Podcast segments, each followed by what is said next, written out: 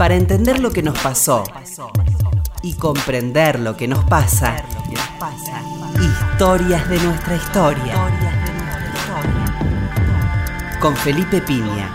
Historias de nuestra historia. Aquí, con Felipe. en la radio de todos. En la radio de todos.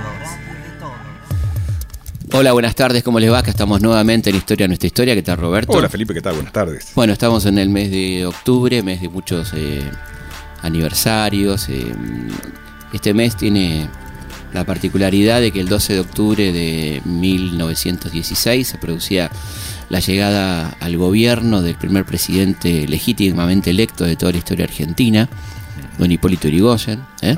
Ya hemos hablado de esto en ocasión de el centenario de la elección, ¿eh? 2 de abril de 1916. ¿eh? Así que lo recordamos, es una fecha muy importante para la democracia argentina, fue el primer presidente electo sin fraude de toda nuestra historia. Claro. Así que se están cumpliendo este 12 de octubre eh, 100 años de aquel hecho tan significativo y gracias, tan poco valorado, ¿no? Ujú. Tan poco mencionado. Sí, sí. Este, así que de aquí justamente lo, lo mencionamos como corresponde.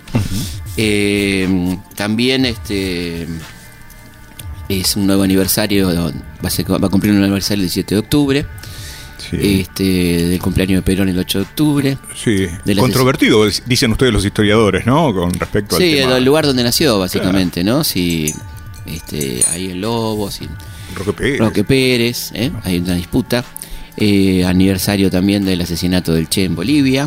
Claro. Una cosa curiosa es que se dice generalmente la muerte del Che en Bolivia, ¿viste? Es Sí. una cosa rarísima, ¿no? La muerte, Claro. como si fuera muerte natural. Digamos. problema cardíaco. Problema cardíaco. Octubre, mes plagado de efemérides. Eh, así que bueno, iremos hablando de todo esto durante el mes de octubre, que se inicia para nosotros hoy, domingo 2 de octubre. Muy feliz cumpleaños para mi madre. Uh, feliz Eh, cumpleaños. Cumple 92 años en este día. Nos está escuchando, así Muy que bien. Milde, un abrazo enorme. Claro. Muy, muy feliz cumple. Y Un abrazo rojo. Abrazo Sí, rojo, fanática, fanática como nosotros. Claro. eh, nosotros digo nosotros dos, no lo incluyo a Martín Mesuti en esto. Este, nos- el doctor Martínez y yo, fanáticos de Independiente, como el productor de este programa, Claro, Martín Piña. Martín, claro. Exactamente. Eh, así que bueno, este, vamos a, a tener un mes movido de, de- de recordatorios, efemérides y demás. En este caso hemos elegido, adelantándonos un poco, siempre nos dicen los docentes que nos escuchan que les viene bien que les hablemos antes de, de la fecha sobre los temas. Estamos a, a una semana más o menos, de a, a 10 días, de que se conmemore un nuevo 12 de octubre, un día que hasta no hace mucho teníamos la mala costumbre en nuestro país de hablar del Día de la Raza, ¿no? Una, una cosa espantosa. El término raza, muy feo, muy desagradable, muy ridículo, por otra parte, como bien demostró las Naciones Unidas y la UNESCO en particular, hace exactamente 57 años, ¿eh? en 1959, cuando dijo que el término raza carece de todo valor científico, taxonómico, esto quiere decir valor de clasificación, ya que nada implica el color de la piel, digamos, ¿no? Por ejemplo, imaginemos la cantidad de culturas negras subsaharianas que hay en África, tan diversas, la, la cantidad de culturas blancas que hay de España a Rusia, Sí, ¿eh? sí, sí. la cantidad de culturas amarillas ¿no? que hay en China, Mongolia, Japón, Corea, etcétera, todas diversas, diferentes, diferentes idiomas, diferentes culturas, ¿no? Y en general el racismo o la raza no ha sido usada para nada bueno en la historia de la humanidad. No sirvió para nada bueno, ¿no? este, siempre la idea era la comparación del que escribía el tratado a favor de, de la raza, entre comillas, del que escribía, generalmente los blancos, Sí, sí. ¿m? en contra de todos los demás. Eh, así que, por suerte, en un avance importante hemos desterrado del calendario el Día de la Raza, ¿no? Primero eso, primero un día que celebre la raza es un día nefasto, ¿no? Ciertamente. Teniendo en cuenta los grandes genocidios ocurridos en la humanidad, por ejemplo, el descubrimiento de América, pero no solamente, por ejemplo, en el siglo XX el genocidio armenio, ¿no? Claro. El genocidio del pueblo judío, del pueblo, 81 años de la ley de Nuremberg. la ley de Nuremberg, ¿no es cierto? Este, y el pueblo gitano, ¿eh? donde murieron más de un millón y medio de gitanos, ¿eh? seis millones de judíos, tantas otras cosas espantosas que hizo el nazismo, pero no solo, también eh, masacres étnicas este, en varios lugares la última más tremenda, la de Ruanda, ¿no? Sí, tal cual. Utsi y Tutsi, ¿m? 1994. Eh, nos olvidamos de estas cosas porque los muertos son negros, ¿no? Claro, Este, claro. Cuando mueren negros, cuando mueren indios, cuando mueren pakistaníes, afganos, no, no pasa nada, ¿no? Claro. Este, así que bueno, eh, recuerdo siempre, mm, hablando de esto, que sin irnos de tema, porque es lo mismo, Sí. cuando se produce el tsunami, 300.000 muertos, ¿se acuerdan ustedes, no? Hace unos años. ¿Cuál era la tapa de los diarios de todo el mundo? Familia sueca desaparecida en el tsunami. ¿Mm? No tenemos nada contra la familia sueca, pero es impresionante, ¿no? El nivel de racismo que seguimos padeciendo en el siglo XXI, Sí, sí. ¿m? donde eh, la noticia era de tres, sobre 300.000 muertos que había desaparecido una familia sueca, ¿no? Sí, sí, tal cual. sea, bueno, cosas que se han mm. ocultado eh, prudentemente por algunos, ¿no? Los pogroms en Buenos Aires, por Pogrom de. Buenos Aires, este, el antisemitismo criollo, Sí. ¿eh? Y hoy lo- herencia del antisemitismo francés, ¿eh? Ah, sí. Claro, Ah, de, de- de- nos toca mm, ese antisemitismo criollo, digamos, por llamarlo de alguna manera, es heredero del francés. Ah. La verdad que Alemania no tenía ninguna influencia sobre nosotros a principios de siglo, ¿no? Eh, y sí, Francia, toda la vida. Se decía con mucha propiedad que la Argentina tenía dos capitales, ¿no? Londres en lo económico y París en lo cultural. Por lo tanto, lo bueno y lo malo nos venía de París también y, y había habido el caso Dreyfus, el caso de un espía de origen judío, ¿eh? este que fue este que, bueno una gran campaña pe- periodística que fue aprovechada por los antisemitas de Francia para condenar a los judíos en general esa facilidad que había contra los judíos. Recordemos que el antisemitismo es muy viejo no en la Claro. historia. Eh, que fue un rey francés el que inventó la estrella amarilla en los pechos antes que antes que Hitler no eh, así que mm, ese, ese antisemitismo prendió este, a partir de una publicación francesa que era la Francia judía, la France Juive, que dirigía Edouard Bouillon, un publicista francés y que aquí tuvo su, su acogida. Y entonces el primer antisemitismo que se puede ver, por ejemplo, en La Bolsa de Julián Martel, este, va a prender y, y los brotes antisemitas, primero en el centenario, en 1910, y luego en 1919, durante la Semana Trágica, vienen muy cargados con esa literatura antisemita de, de origen francés, ¿no? Y había cierta hostilidad, ¿no? Pues yo recuerdo, ¿sabes qué? En la sangre de Cambaceres. La sangre, claro, esa la cosa, sangre. ¿eh? cosa terrible. Y- la y- sangre es el es la bronca de del digamos por esa inmigración, ¿no? Esa esa ese error que admite Sarmiento dolorosamente, ¿no? Cuando dice esperábamos que vengan los ingleses industriosos, los sajones, obreros industriales y nos vino la lacra de Europa, ¿no? Los italianos, los españoles, los rusos, ¿no? Este, ese dolor que sentía Cambaceres también y que, eh, bueno, el Cambaceres es el que habla de los malones rojos, ¿m? que, que se reemplazaran los malones indios por los malones rojos, los malones anarquistas, socialistas, todo eso, ¿no? Sí, sí. De manera tal que el lector debe decir que tiene que ver esto con el 12 de octubre, todo, Claro. todo, ¿no? Este, acá estamos hablando del racismo Sí. y obviamente es lo que aplica muy fuertemente España, ¿no? En, en su campaña, en su expedición. Y bueno, vale la pena comenzar por el principio, mm, eh, descartando algunos supuestos, como por ejemplo la misión evangélica, ¿no? Como que la, el viaje de Colón tuvo algo que ver con lo espiritual, cuando en realidad se trata de un viaje eminentemente comercial. Por eso, por ejemplo, la ausencia en el viaje de Colón de, de algún sacerdote, no hay ningún sacerdote más allá del famoso cuadro, un cuadro donde se infiltra un sacerdote que no existió. En la realidad, para dar la imagen y la idea de, una, de un viaje misional. Ese cura no estaba ni tenía por qué estar, porque era un viaje comercial, como los tantos viajes comerciales que había en un momento muy particular de la historia europea. Estamos hablando de, de finales del siglo XV, donde está cerrado el comercio del Oriente, un comercio esencial para Europa, ¿no?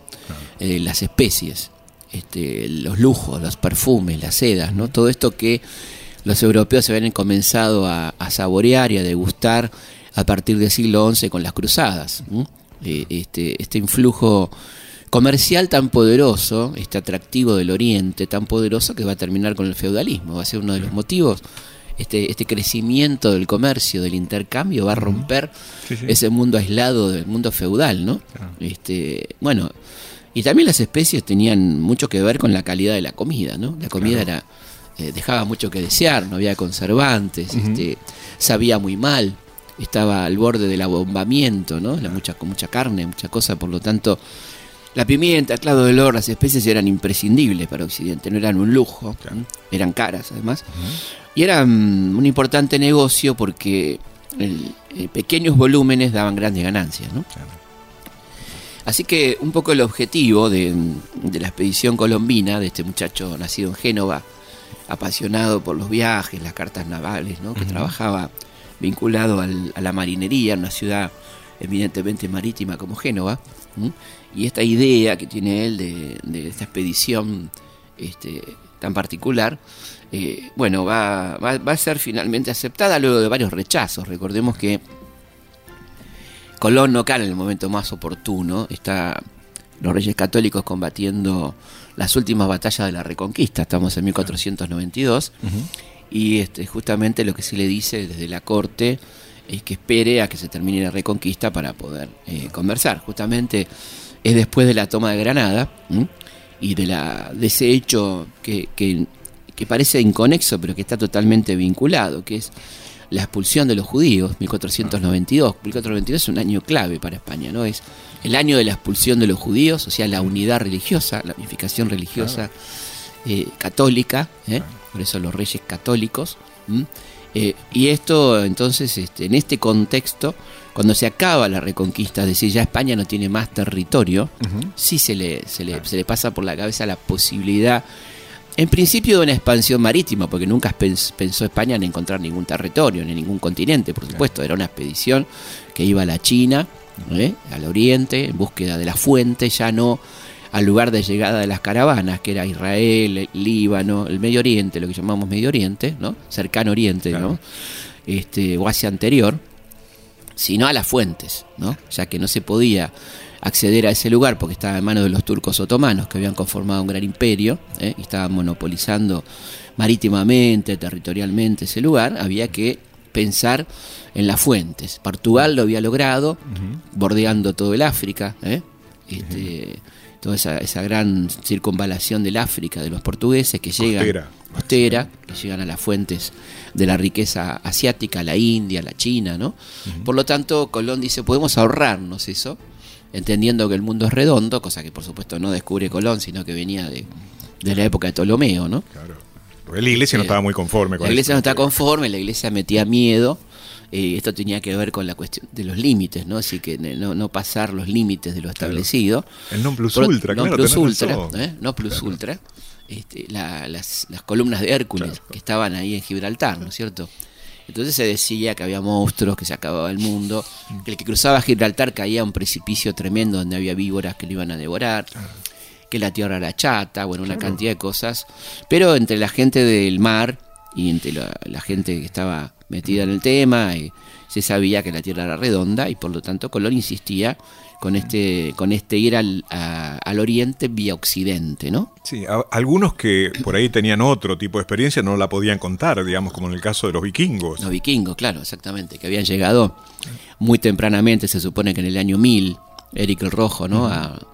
Eh, se puede una muy linda serie hoy en día, Vikingos, está buenísima. Sí, sí, sí. Eh, los primeros que llegan a, la zona de América del Norte. Esto está documentado, ¿eh? mucho antes que Colón, 400 90 años, más o menos 400 y pico de años antes que Colón.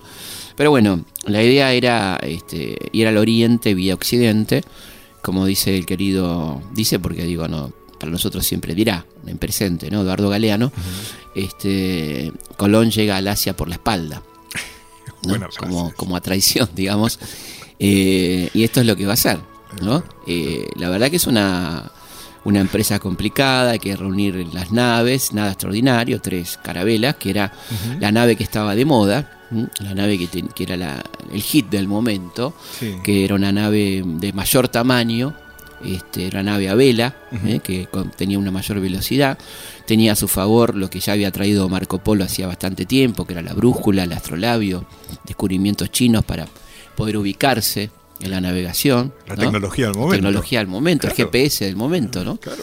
Eh, y bueno, había que conseguir el dinero. Hay que decir que ni Isabel ni Fernando, saben que los catalanes tienen fama de, duros, eh, Fernando. Isabel no era, no era catalana, era castellana, pero este, también dura. No le dan un mango a Colón, le dicen que tiene que procurarse este, los recursos. Colón va a buscar socios capitalistas. Eh, y sí le, le dan, este, le ofrecen a Colón una nave eh, que era la Santa María, que estaba, que, que la financie este, la ciudad de Palos, porque había incluido, este, porque había incurrido en contrabando, entonces le canjean este, la multa por el pago de una nave. Y de ahí va a surgir, ese será el único aporte, digamos, de los llamados reyes católicos, que todavía no lo eran, ¿eh? eran los reyes, después serían nombrados católicos. Este, eran católicos, por supuesto, pero no con ese título. Esto vendrá en agradecimiento posteriormente por parte de un papa muy particular, también protagonista de una serie de televisión, ¿eh? Alejandro Borgia o Jeremy Irons, como, ustedes, como ustedes quieran. Me cae más simpático Jeremy Irons, sin ninguna duda. este, o sea que no eran los reyes católicos. No eran los reyes católicos, eran reyes eh, que habían unificado España, eh, Aragón, una potencia naval, Castilla, bueno, la gran impulsora de la reconquista terrestre, pero la verdad que era una, una, una unión de fuerza muy importante, por eso tanto monta, monta tanto Isabel como Fernando, que el símbolo es un yugo de bueyes, ¿no? el símbolo de la monarquía unificada española, donde se quiere decir que los dos tienen fuerza, poder, este, y que mm, cada uno aportaba lo suyo. La verdad que la experiencia marítima de la talasocracia catalana, como se llamaba, es decir, el gobierno del mar, ¿no? de, de esa gran potencia naval que era Cataluña, va a ser muy importante para lo que va a venir, digamos, ¿no? Que ellos no saben lo que va a venir, pero va a ser ni más ni menos que, bueno, la sorpresa de América, ¿no? Ahora, qué optimismo el de Colón, ¿no? Porque, digamos, eh, podía haber esperado otros siete siglos, ¿no? Sí, la verdad que insistió mucho, el hombre había ido a Portugal primero, no le dan bola, ¿no? Claro. Había intentado con otras cortes y finalmente eh, consigue un lobista, que es eh, Sant'Ángel, uno de los confesores eh, un hombre cercano a la reina, que es el que le, lo presenta, porque ¿quién era Colón? ¿Por qué va a llegar a la reina? No, no se llegaba tan fácil a la reina, no es que te que ibas a pedir una entrevista y te la daban, ¿no? Claro. Una persona completamente ignota, Colón. este, o sea que tiene un lobista al que, al que también tendrá que darle un porcentaje de lo que va a hacer. Eh, y ahí comienza entonces esta, esta experiencia de este viaje colombino, que como vemos es un viaje puramente comercial, este, con eh, una capitulación ¿eh? que, es puramente comercial, la capitulación de Santa Fe, donde no se menciona en absoluto eh, nada que tenga que ver con lo espiritual, ¿no? Ahí es de, te doy tanto, me das tanto, este, estas son tus obligaciones, eh, ¿no? De eso se trata la famosa capitulación de Santa Fe firmada el 17 de abril de 1492. ¿eh? Y un verbo que le dio, le llamó la atención a tantísimos historiadores, ¿no? Dicen ustedes que las tierras que habrá descubierto, que ha descubierto. Que ha descubierto, sí. Sí, sí, sí. Eh, efectivamente, descubriese. Dice, este, la verdad que es curioso, porque nadie pensaba, ¿no? Este, sí había una posibilidad, claro, porque se hablaba en algunos escritos de la posibilidad de un, de un algo entre Europa y, Asia, ¿no? Que hubiera algo. Hablaban de una, de una isla gigantesca de Antilia, ¿no? Este, etcétera. Por lo tanto, podría ser que este hombre se encontrara con algunos islotes, algo, y por eso descubriese. Nunca se imaginaron que se iban a encontrar con uno de los continentes más grandes del mundo, ¿no? Claro. Este, entonces eso no estaba en los cálculos de nadie. Por lo que descubras es tuyo, o sea, lo repartimos, digamos. Era muy generoso, ¿no? Por ejemplo, se le reconocía el título vitalicio y hereditario de almirante de las islas y tierra que descubriese. Imagínate si se hubiera aplicado esto, ¿no? Sería designado virrey, gobernador de esos territorios. Recibiría el 10% de todo el tráfico mercantil. Imagínate, ¿no? Evidentemente la gente es generosa cuando supone que no hay nada para dar, ¿no? Este, bueno, anda y ve, qué sé yo, después vemos, ¿no? Eh, bueno, así es que así se firma la capitulación y eh, parte entonces esta expedición con rumbo al Zipango o Catay. Catay era la China, Zipango era el Japón, según la nomenclatura de, de este Marco Polo, que era el que había hecho, ¿no? Este, aquellas descripciones fantasiosas y fantásticas en libros que son de ciencia ficción prácticamente, como El Milione, ¿no? todas esas cosas que había escrito Marco Polo. ¿no? Y otra serie también. Efectivamente. Ahí, este, después de firmada la, este, la, la, capitulación de Santa Fe, eh, Colón se asocia con los hermanos Pinzón ¿eh? y con este Luis de Santángel que hablábamos antes, que es interesante porque Luis de Santángel era eh, de familia judía. Sí. Este, obviamente converso, de ahí fíjate el apellido, Santángel, ¿no? Los judíos elegían a la hora de convertirse o nombres muy católicos o cosas por el estilo, ¿no? Santángel lo dice todo. Bueno, él fue uno de los financistas también de, este viaje socio de Colón en esta, en esta empresa, ¿no? Em, en este viaje no, no hay este, presos prácticamente. ¿eh? Contra lo que nos enseñaron. Sí, después, después vendrán, después vendrán. Cuesta un poco conseguir eh, voluntarios para esta expedición completamente alocada. ¿eh? Y bueno, ahí tienen que integrar la, tripulación, que donde viajarían funcionarios judiciales, porque había que tener veedores, eh, un escribano, cirujano con el título de sangrador y barbero, ¿eh? Recordemos las sangrías, que eran una de las formas de curación, un físico, un boticario, un veedor para cuestionar los intereses de los reyes, aparte de los judiciales, o sea, había una paranoia importante. Y por supuesto, como dijimos, ningún cura. El costo del viaje fue más o menos de unos 2 millones de maravedíes. Ahora, ¿qué es esto? Porque, ¿qué quiere decir maravedíes? nada, ¿no? Este, los pilotos, eh, para, para, que tenga una idea, eh, los pilotos y maestros cobraban 2.000 maravedíes al mes, los marineros 1.000, los grumetes 700, y para entonces, para que tengamos una idea, una vaca costaba 2.000 maravedíes. Este, así que era más o menos, ¿no? ¿Cuánto, sí. ¿Cuánto costaría una vaca hoy acá? Más o menos. Difícil de calcular, está difícil por... 100 mango el kilo más o menos. Y claro, si uno calcula en el, claro, por, por el kilo de carne. Es un dinero, ¿no? Es un dinero. No era, bueno, más o menos, 2.000 maravedíes este era el sueldo y una, este, una vaca costaba 2.000 maravedíes. Claro, lo que pasa es que no es como ahora que uno la mm. tiene en el supermercado. Claro, no, la tenías que criar. La oferta era, claro, pero además la oferta era, era mínima con respecto a lo que hay ahora. Sí, sí, por supuesto. Una vaca era una vaca. Y aparte la vaca te, la, te daba la leche, te, era una vaca que tenía mucha utilidad, ¿no es cierto? ¿Mm?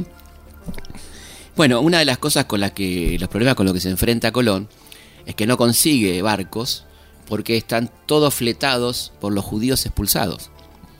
Es un detalle muy interesante, ¿no? Eh, la expulsión, se eh, la capitulación se firma el 17 de abril, el tipo empieza a preparar todo y se da cuenta que cuando empieza con eso, el 30 de abril es el decreto de expulsión. Por lo tanto, este, miles y miles de judíos empiezan a buscar barco para escapar, ¿no? Tenían ese decreto de expulsión. Así que fue bastante difícil, porque la, el que no se expatriaba era condenado a la muerte. No importaba la edad ni nada, era judío, te mataban. ¿eh? Este, así que eso fue una de las dificultades que tuvo Colón también a la hora de buscar eh, los navíos para poder emprender eh, la hazaña colombina, como dicen los manuales. ¿eh? Zarpó finalmente un 2 de agosto de 1492. Primero, la primera estación fue en las Islas Canarias. allí es curioso uno de, de los relatos de viajes donde dice que se aprovisionaron de alimentos, de alimentos frescos y demás, pero también tuvieron algunas mujeres enamoradas que eran las prostitutas. Ah, Así ah, le decían a las prostitutas. Ah, mujer enamorada. mujer enamorada. Mira vos qué manera de, decir una prostituta, ¿no? Sí. Sí. Este, así que entre las provisiones que llevaba esta santa expedición, esta conquista espiritual, digamos, también estaban ahí las chicas. Curioso, ¿no? Esto de que las primeras eh, europeas, ¿eh? que pisaron América, se suele decir las primeras mujeres, no había montones de mujeres americanas muy bonitas, como dirá Américo Vespucio, sino las primeras europeas eran estas chicas, mm, eh, mujeres enamoradas. Vamos a una pausa y seguimos en Historia, nuestra historia, hablando de las vicisitudes del almirante don Cristóbal Colón. Historias de nuestra historia. Historias de nuestra historia. Con Felipe Piña.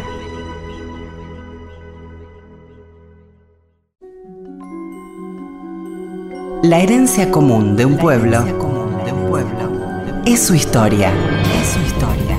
Historias de nuestra historia. Con Felipe Piña.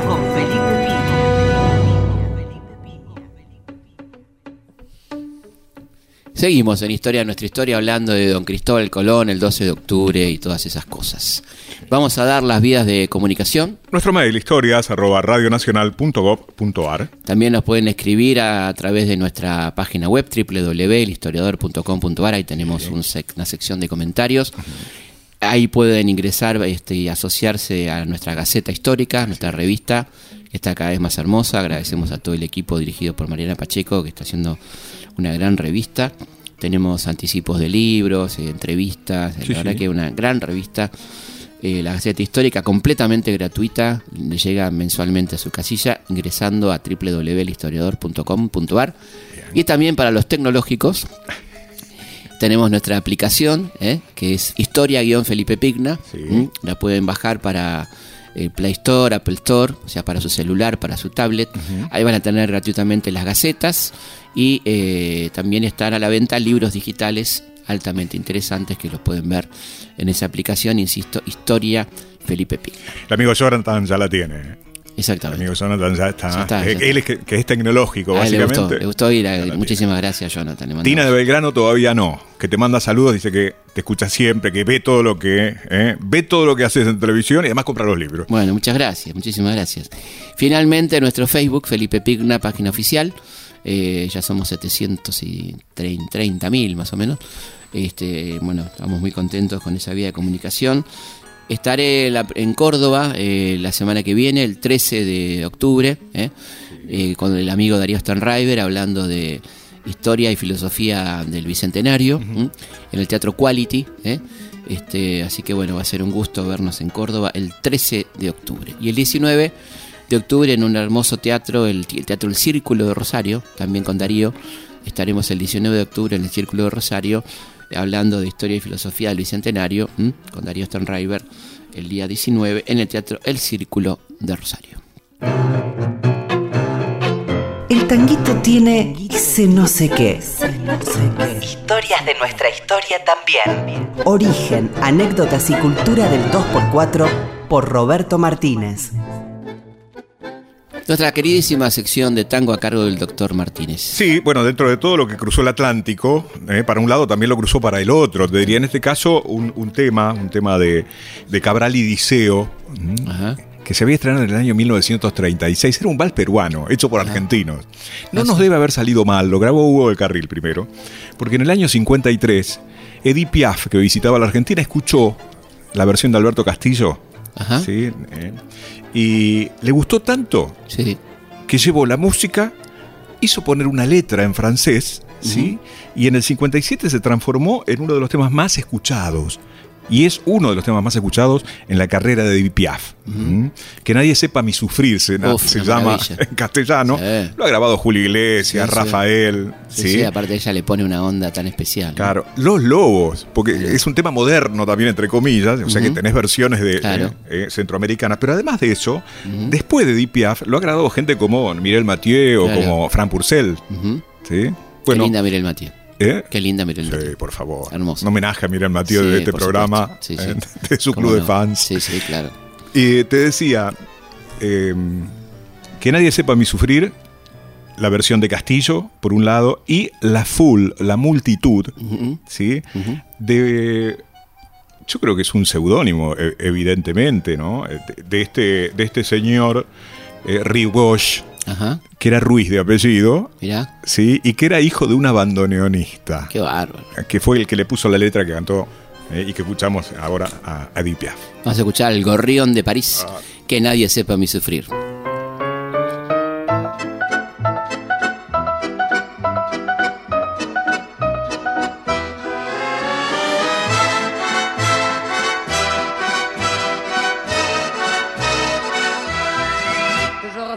En fête et en délire, suffoquant sous le soleil et sous la joie. Et j'entends dans la musique les cris, les rires qui éclatent et rebondissent autour de moi. Et perdu parmi ces gens qui me bousculent, Étourdi, désemparé, je reste là. Quand soudain je me retourne, il se recule et la foule vient me jeter entre ses bras. Emporté par la foule qui nous traîne, nous entraîne, écrasés l'un contre l'autre, nous ne formons qu'un seul corps. Et le flot sans effort nous pousse enchaîner l'un et l'autre et nous laisse tous deux épanouis, enivrés et heureux. Entraînés par la foule qui s'élance et qui danse une folle farandole, nos deux mains restent soudées. Et parfois soulevés, nos deux corps enlacés s'envolent et retombent tous deux épanouis, enivrés et heureux.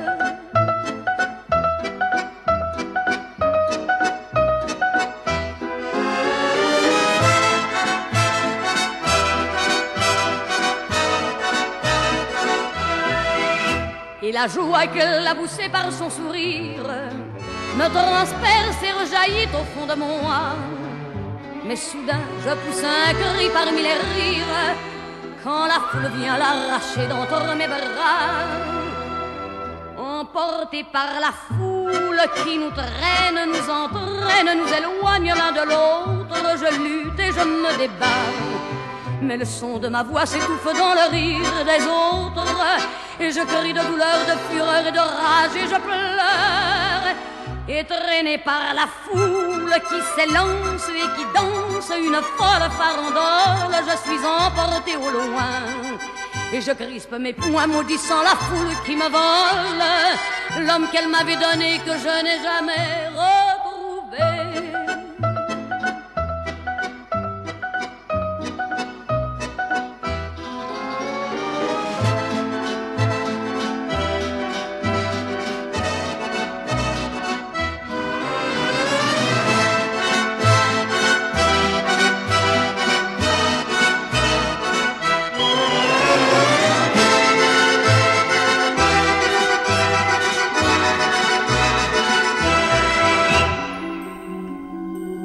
La herencia común de un pueblo es su historia. Es su historia. Historias de nuestra historia. Con Felipe Piña. Con Felipe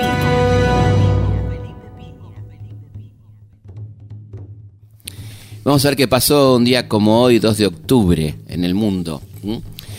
Eh, en 1452 nace un hombre que le va a dar mucho que hablar a William Shakespeare, don Ricardo III. Ah. El verdadero, ¿no? Sí, sí, cuyos restos descubrieron hace poco. Sí, exactamente. Un personaje, bueno, de, de- de novela, de obra de teatro en este caso. Personaje, claro, de literatura. De literatura, Ricardo III.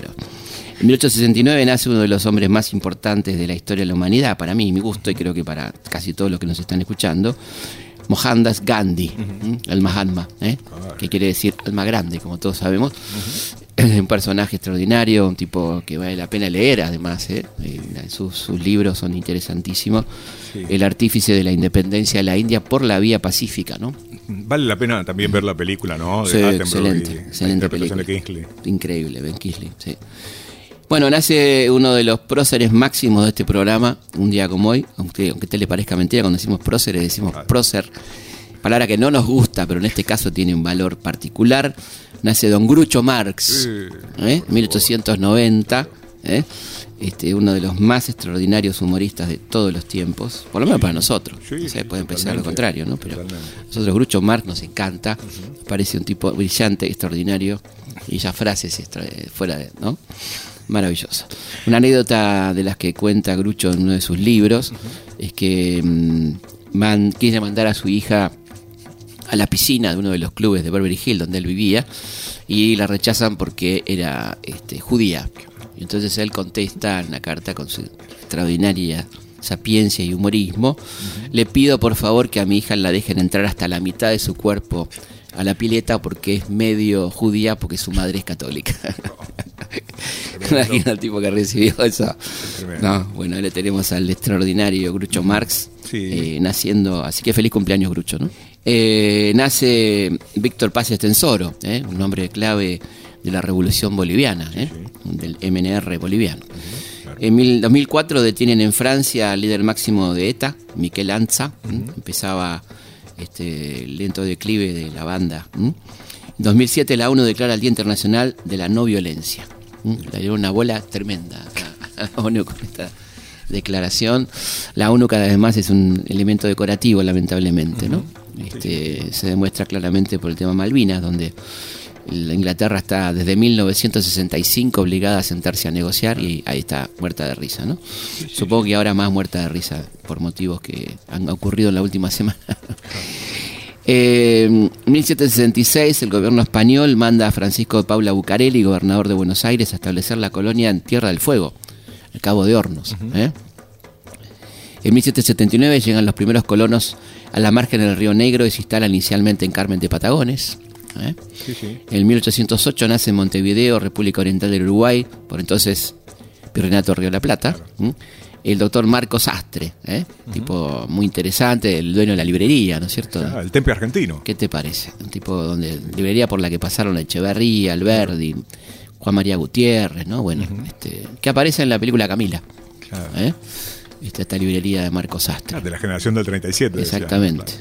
En 1814 tiene lugar en Chile la derrota de Rancagua, un hecho fundamental porque cambia la estrategia sanmartiniana definitivamente, ¿no? Se cierra la cordillera, ¿eh? vienen las tropas derrotadas por Osorio a, Mendoza, ¿eh? y ahí comienza a planearse el cruce de los Andes desde otro lado, ¿no? No hay un ejército amigo del otro lado ni un país este, independiente, sino un país reconquistado por los españoles. Ah, qué enfoque interesante, porque eso mm. cambia la, historia de la Argentina. No había, no había, no habría habido cruce de los Andes como lo hubo. Exactamente, no hacía falta. Y además, este, para Mendoza es una tragedia porque se cierra económicamente el gran tráfico de mulas. Mendoza vivía en ese momento esencialmente del engorde de mulas y de, y de vacas para el cruce y este, se complica y eso impulsa la vitinicultura, ¿no? Así como una actividad, no es mal que por bien no venga, dicen a veces, ¿no? Dudas, sugerencias, comentarios. Comunicate con Historias de nuestra historia a través de nuestro mail. Comunicate con historias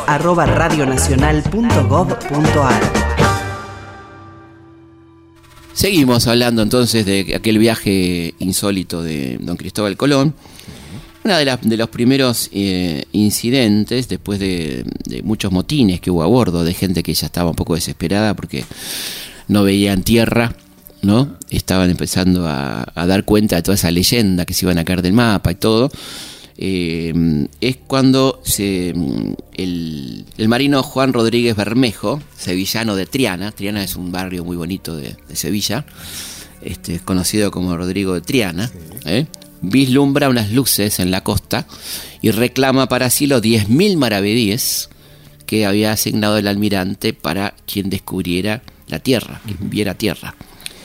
Pero resulta que eh, Colón dice que él lo vio antes que Rodrigo y se eh, produce el primer robo de la conquista de América, ¿eh? que es el robo de los 10.000 maravedíes al pobre Rodrigo de Triana que se los queda a Colón. Ahí arrancamos mal, ¿no? No roba para la corona, roba para él. No, roba eso para él, eso era directamente para él. Bueno, Rodrigo de Triana es curioso porque un poco desengañado, ofendido por todo esto, eh, se marcha al África y se convierte al islamismo. Ah, mira, ¿Eh? la voz, la cosa. Así termina sus días Rodrigo de Triana, el primer hombre que vio tierra americana. ¿Mm? La otra cuestión es que muy probablemente, muy probablemente ese avistaje de Rodrigo de Triana se haya producido el 13 de octubre, no el 12. Pero eh, como el 13 era número de mala suerte y el 12 de octubre era el día de Nuestra Señora del Pilar, la patrona de los reyes católicos, particularmente de la reina, ¿eh? que costaba decir que fue el 12. ¿Eh? Y así empieza entonces el, diario este, de Colón con una falsificación. Eh, hay mucha crónica de, este, de esta llegada a Guanajaní, ¿eh? que significa iguana en idioma arawak, la isla que hoy se llama San Salvador, a donde llega Colón y su gente. Pero a mí la que más me gusta es la ficcional, la que elige don Gabriel García Márquez en el otoño del patriarca, ¿eh? Eh, sobre un posible contradiario de Colón. y cómo vieron ¿eh? este, los americanos la llegada de estos españoles. Vamos a leerlo entonces.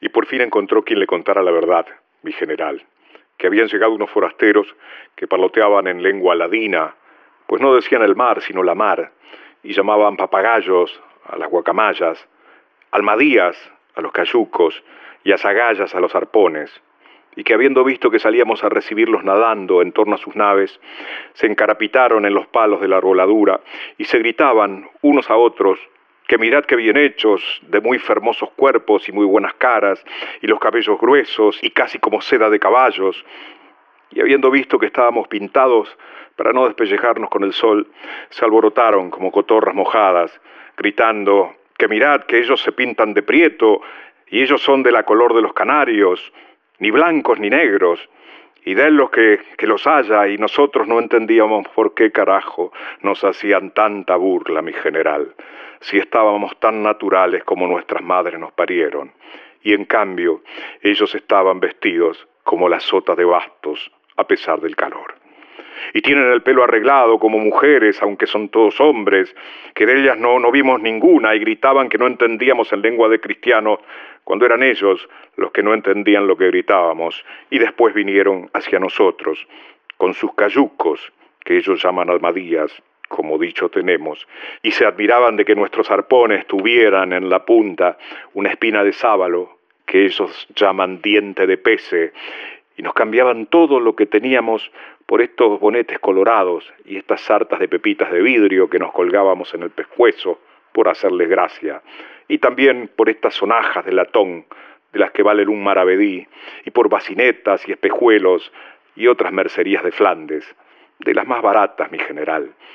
Y como vimos que eran buenos servidores y de buen ingenio, nos los fuimos llevando hacia la playa sin que se dieran cuenta. Pero la vaina fue que entre el cámbieme esto por aquello y le cambió esto por esto otro, se formó un cambalache de la puta madre y al cabo rato todo el mundo estaba cambalachando sus loros, su tabaco, sus bolas de chocolate, sus huevos de iguana, cuanto Dios crió, pues de todo tomaban y daban de aquello que tenían de buena voluntad, y hasta querían cambiar a uno de nosotros por un jubón de terciopelo para mostrarnos en las Europas. Imagínese usted, mi general, qué despelote. Qué maravilla, ¿no?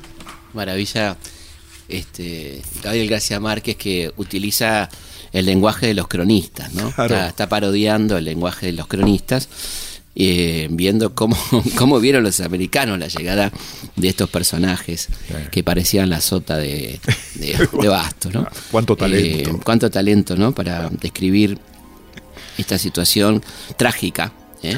que empezaba con la llegada de la gente de Colón América, ¿no? Porque la vida le cambia para mal a los indios. Absolutamente. Eh, este es una comienza lo que mm, algunos llaman la fiebre amarilla, es decir, la, desesperación por el oro, ¿no? Claro. La idea del oro, en principio, son muy bien recibidos, eh, con mucha amabilidad, pero bueno, inmediatamente los europeos demuestran su, su codicia, su, su, ambición, empieza la esclavitud, ¿eh? empieza la, la masacre.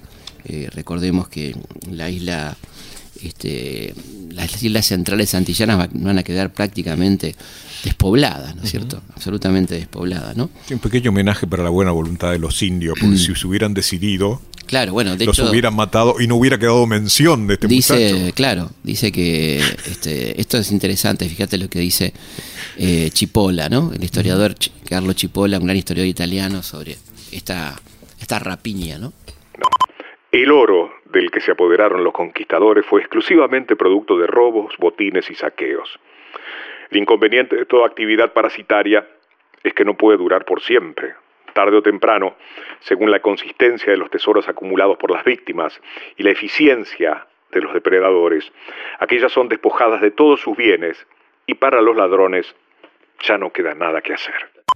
Lo dice un gran historiador europeo, Carlo Chipola, ¿no? Hablando de estos eh, estos personajes.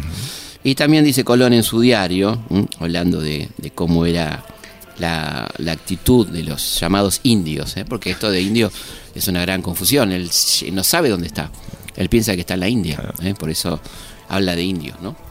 Todo lo que tienen lo dan a cambio de cualquier bagatela que se les ofrezca, hasta el punto de que toman a cambio hasta pedazos de vidrio roto. Por cualquier cosa que se les dé, sin jamás decir que es demasiado poco, dan de inmediato todo lo que poseen. Carecen de codicia hacia los bienes ajenos.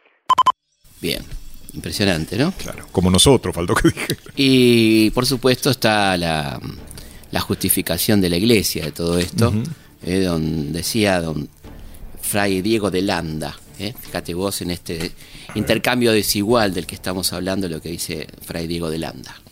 No han perdido sino ganado mucho los indios con la llegada de los españoles. El uso de la moneda, que aunque los indios habían vivido muy bien sin ella, viven sin comparación con ella como más hombres.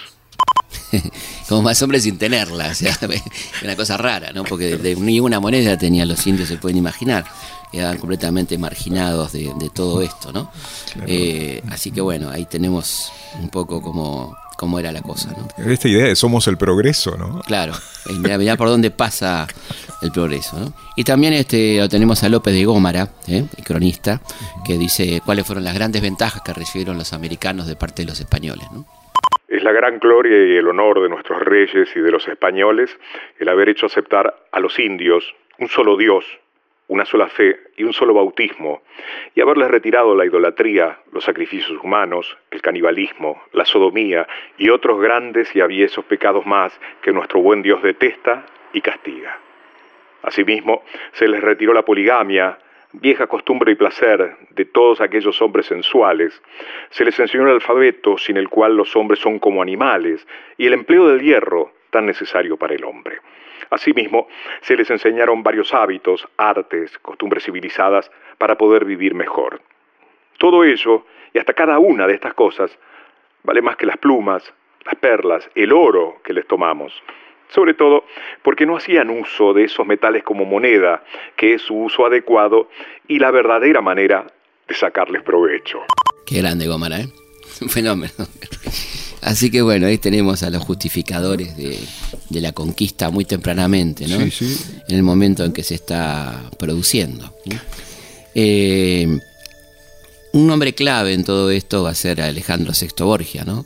cuando Colón vuelve con la buena nueva, con algunos esclavos que ha tomado, este, hay que definir, ya se sabe que es una tierra, no sabe que es un nuevo continente, pero una tierra importante, hay que definir a quién pertenece esto, ¿no? Entonces, este Alejandro VI, el Papa, que había nacido en Valencia en 1431, o sea que era español. Su verdadero nombre era Rodrigo Borja, ¿eh? lo italianizan como Borgia. ¿eh? Este, había llegado al papado gracias al voto de Fernando el Católico, lo que llamaba la simonía. Fernando el Católico había puesto plata para comprar obispos para que lo voten, con el nombre de Alejandro VI. El que se refiere a estos dos personajes, eh, tanto a, Fernando el Católico como a Alejandro, es nada más y nada menos que Maquiavelo. ¿eh? Fíjate lo que dice primero de Fernando y después de Alejandro. Alejandro VI no hizo nunca otra cosa que engañar a los hombres y siempre encontró medios de poder hacerlo. No existió nunca un hombre que tuviera mayor eficacia en aseverar y con mayores juramentos afirmar una cosa que al mismo tiempo la observara menos. Mostró cuánto puede prevalecer un papa con el dinero y la fuerza. Y acá habla de, Fernando también, ¿no? Alegando siempre el pretexto de la religión, recurrió a una devota crueldad para poder llevar a efecto sus mayores hazañas. Eso dice Maquiavelo de, Fernando el Católico. ¿eh? Este, Maquiavelo, ¿eh? estamos hablando. Sí, sí. Bueno, Maquiavelo se asombraba, digamos. Exactamente. Bueno, y, digamos, llegado al, al momento este, de la disputa y de la, de, la repartija, Alejandro directamente le escribe a los reyes católicos, ¿eh? le escribe la siguiente cartita. Mas reconquistado por fin este reino de Granada, según plugo al Señor, y queriendo dar cima a vuestros deseos, enviasteis, no sin grandes trabajos, peligros y dispendios, al amado hijo Cristóbal Colón, con bajeles y hombres dispuestos para la empresa de buscar estas tierras apartadas y escondidas, en un mar hasta hoy no surcado por ningún navío. Y descubrieron ciertas islas remotísimas y tierras firmes, en las cuales moran innúmeras gentes que andan desnudas, y parecen sumamente aptos para abrazar la fe católica y ser instruidos en las buenas costumbres. Puede abrigarse la esperanza de que, si se las doctrinase, fácilmente penetraría en las tierras el nombre de nuestro Señor Jesucristo, nuestro Salvador. Bueno, ahí tenemos como Alejandro avanza hacia este, darle la potestad de esas tierras ¿eh? a los sus queridos hijos, los reyes católicos, ¿no? Eh, estamos llegando al final del programa, así empezaba la trágica historia de la conquista de América y también comenzaba poco tiempo después la resistencia. Colón llega en octubre y para enero del 93, 1493, comienza la heroica resistencia de los antillanos ¿eh? contra la invasión española de Cristóbal Colón, cosa poco recordada, pero que aquí nos gusta recordar al libertador Caunabó y a su mujer Anacaona, ¿eh? los primeros rebeldes de la historia americana. Nos volvemos a encontrar el próximo domingo a las 14, como siempre, aquí en Historia de nuestra historia. Hasta entonces. Del mar los vieron llegar. Mis hermanos emplumados serán los hombres barbados de la profecía Se oyó la voz del monarca de que el Dios había llegado y les abrimos la puerta por temor a lo ignorado.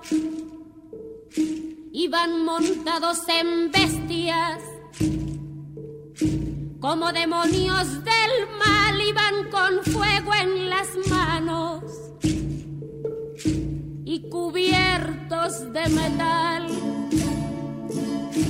Solo el valor de unos cuantos les opuso resistencia y al mirar correr la sangre se llenaron porque los dioses ni comen ni gozan con lo robado y cuando nos dimos cuenta ya todo estaba acabado. Y en ese error entregamos la grandeza del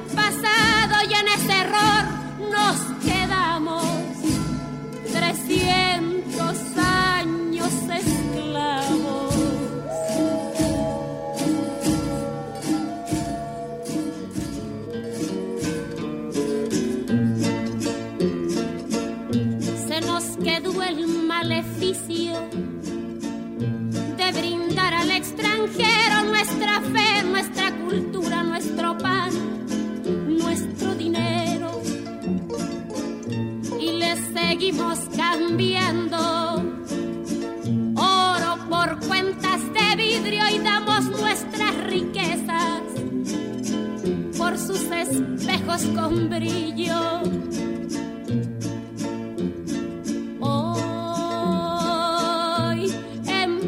siglo XX. Nos siguen llegando rubios y les abrimos la llamamos amigos. Pero si llega cansado un indio de andar la sierra, lo humillamos y lo vemos como extraño por su tierra.